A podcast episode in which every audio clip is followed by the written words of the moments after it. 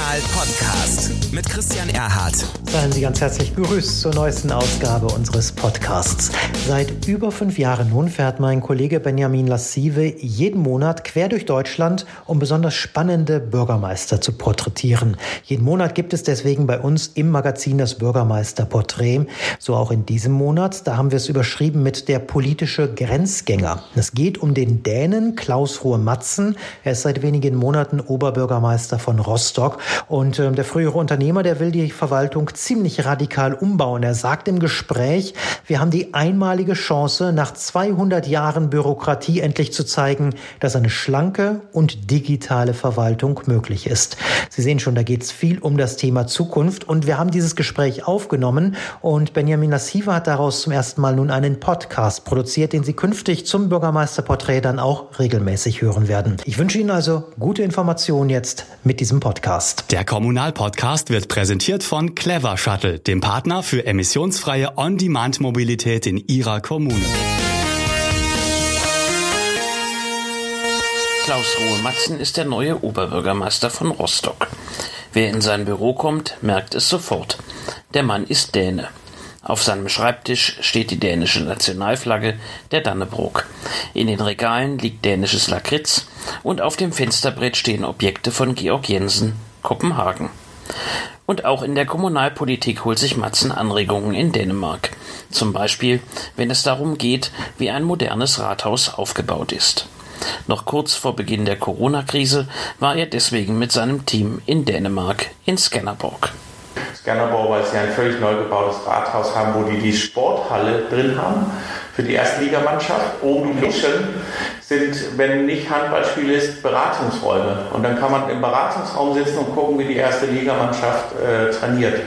Man kann auch gucken, wie die Jugendmannschaften trainieren. Da äh, sensationeller Bürgerschaftssaal ist gleichzeitig ein Meetingroom, die alle buchen können, externe wie interne Mitarbeiter. Es gibt Spielbereiche im Rathaus drin. Äh, man hat draußen Halfpipes, Basketball, Fußballfelder. Man hat ein Sportcenter für Bürger ja. und Mitarbeiter. Ja. Äh, also wo man, man geht einfach nur darum und kriegt richtig freudige, äh, also man freut sich und sieht, wie da Verwaltung und Bürger miteinander, da oben sind die Büroräume, flexible okay. Arbeitsräume. Das ist einfach anders. Bevor Matzen ins Amt kam, leitete er die Rostocker Industrie- und Handelskammer. Und er war Unternehmer. Matzen betrieb eine Möbelhauskette. Und das war durchaus ein Vorteil für seine politische Arbeit, sagt der Rostocker Oberbürgermeister heute. Was ich aber auch gemerkt habe in der Corona-Krise ist, dass es nicht so verkehrt ist, wenn man auch einen Bürgermeister hat, der eigentlich Unternehmer war. Weil in einer Krise macht sich wiederum Verwaltung darin stark, dass sie gut verwaltet und äh, alle Daten, alles haben, alles nach hinten wirkend. Aber ein Unternehmer ist von Tag eins in seinem Leben darauf ausgerichtet, das so zu gestalten, dass morgen so wird, wie er das haben will, also zu lenken. In der Stadt Rostock allerdings hat sich Matzen seit seinem Amtsantritt nicht nur Freude gemacht. Manchen wirkten seine Projekte zu hemdsärmelig, etwa als er den Vorschlag machte, einen Teil der Stadtautobahn zu einem Radschnellweg umzubauen. Das, was wichtig ist, dass ein Bürgermeister hin und wieder auch mal ein Grenzgänger ist. Also wenn man ein bisschen Diskussionen in die Welt bringen muss, nützt das nichts, dass man einfach nur darüber redet, dass der Radweg, der da ist, ein bisschen besser werden muss. Kann man machen, dann passiert aber auch nichts. Oder man sagt mal, wie wäre es denn eigentlich, wenn wir das und das und das machen? Ich möchte unser Tunnel, äh, ein Rohr davon nehmen, damit wir mit dem Fahrrad durchfahren können. Das ist ein privater Tunnel, da muss ich mich auf einen Privatbetreiber einigen ich und hoffe auf Unterstützung vom Bund. Und dann kann ich das ermöglichen, dass im stärksten Industriegebiet verbunden wird mit dem engst besiedelten Wohngebiet. Heute muss man einmal komplett außenrum. Mhm. Äh, und ich glaube, dass eine der wichtigen Aussagen da drin ist, zu sagen, da radeln wir jetzt durch. Dafür brauche ich aber einige Bundesstraßen umgewidmet in Radwege.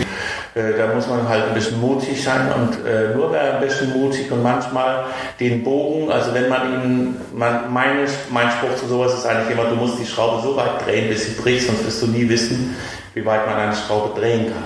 Und natürlich muss ein guter Bürgermeister auch vorsorgen. Zum Beispiel für eine zweite Corona-Welle. Für Klaus Ruhe Matzen heißt das, alle Verwaltungen fit machen für das Homeoffice. Denn ob die zweite Welle des heimtückischen Virus genauso harmlos verläuft wie die erste, ist für das Rostocker Stadtoberhaupt derzeit mehr als fraglich. Wir haben ein Projekt jetzt, das heißt Titanic. Das kennt unser Pressesprecher auch noch gar nicht. Das kennen jetzt erst fünf Amtsleiter, wo ich gestern war. Und zwar ist es so, dass äh, ich mir felsenfest vorgenommen habe, den Leuten, äh, die Amtsleiter, den, die Möglichkeit zu geben, bis zum 1.10. Lösungen zu schaffen, wie sie in ihrem Amt digital und mobil arbeiten können, weil wir davon ausgehen, dass wir am 1.10. das Licht ausschalten. Also als Projekt. Ich sage denen, wenn wir jetzt mal annehmen, dass eine Welle kommt, ja, man kann jetzt entweder baue ich ein Schiff oder ich kaufe mir Gummistiefel. Die Frage ist, was reicht? muss jeder Amtsleiter für sich wissen. Das muss er seine Mitarbeiter nachher verkaufen. Wenn er zum Beispiel dann sagt, ja, wir brauchen nur zehn Mann, die zu Hause arbeiten können, ist das kein Problem. Am 1.10., wenn wir dann aber doch, dann wird dieser Amtsleiter, der da vielleicht nicht in ausreichendem Maße für gesorgt hat, dass er digital arbeiten kann, seine Leute sagen müssen, ihr bleibt im Amt. Und die anderen dürfen nach Hause. Das heißt, das ist eine quasi Zeitwette, sich möglichst bis zum 1.10. auf eine mögliche zweite Welle vorzubereiten. Und zwar in der Verantwortlichkeit der jeweiligen Amtsleiter. Nicht der Bürgermeister ist dafür verantwortlich. Jeder wird in seinem Bereich wissen, was muss ich jetzt umsetzen? Was brauche ich, um mein Schiff zu bauen? Was brauche ich, um mein Segel zu setzen? Ich kann mich einbuddeln oder ich kann das Schiff bauen. Und das ist die Titanic-Wette. Das Thema ist das. Der Kapitän an der, äh, an der Titanic hatte auch, wusste Bescheid, dass was kommt. Aber er wollte unbedingt ein blaues Bändchen. Wollte das schnellste sein. Er wollte nicht eine südliche, langsamere Route. Er wollte das unbedingt. Und meine Ansage an die Leute ist, wir wissen auch Bescheid. Wir wissen, dass was kommt. Und wir können uns entweder vorbereiten oder auch nicht. Und ich möchte, dass wir vorbereitet sind. Wir werden nie wieder Corona so wie jetzt unvorbereitet erleben.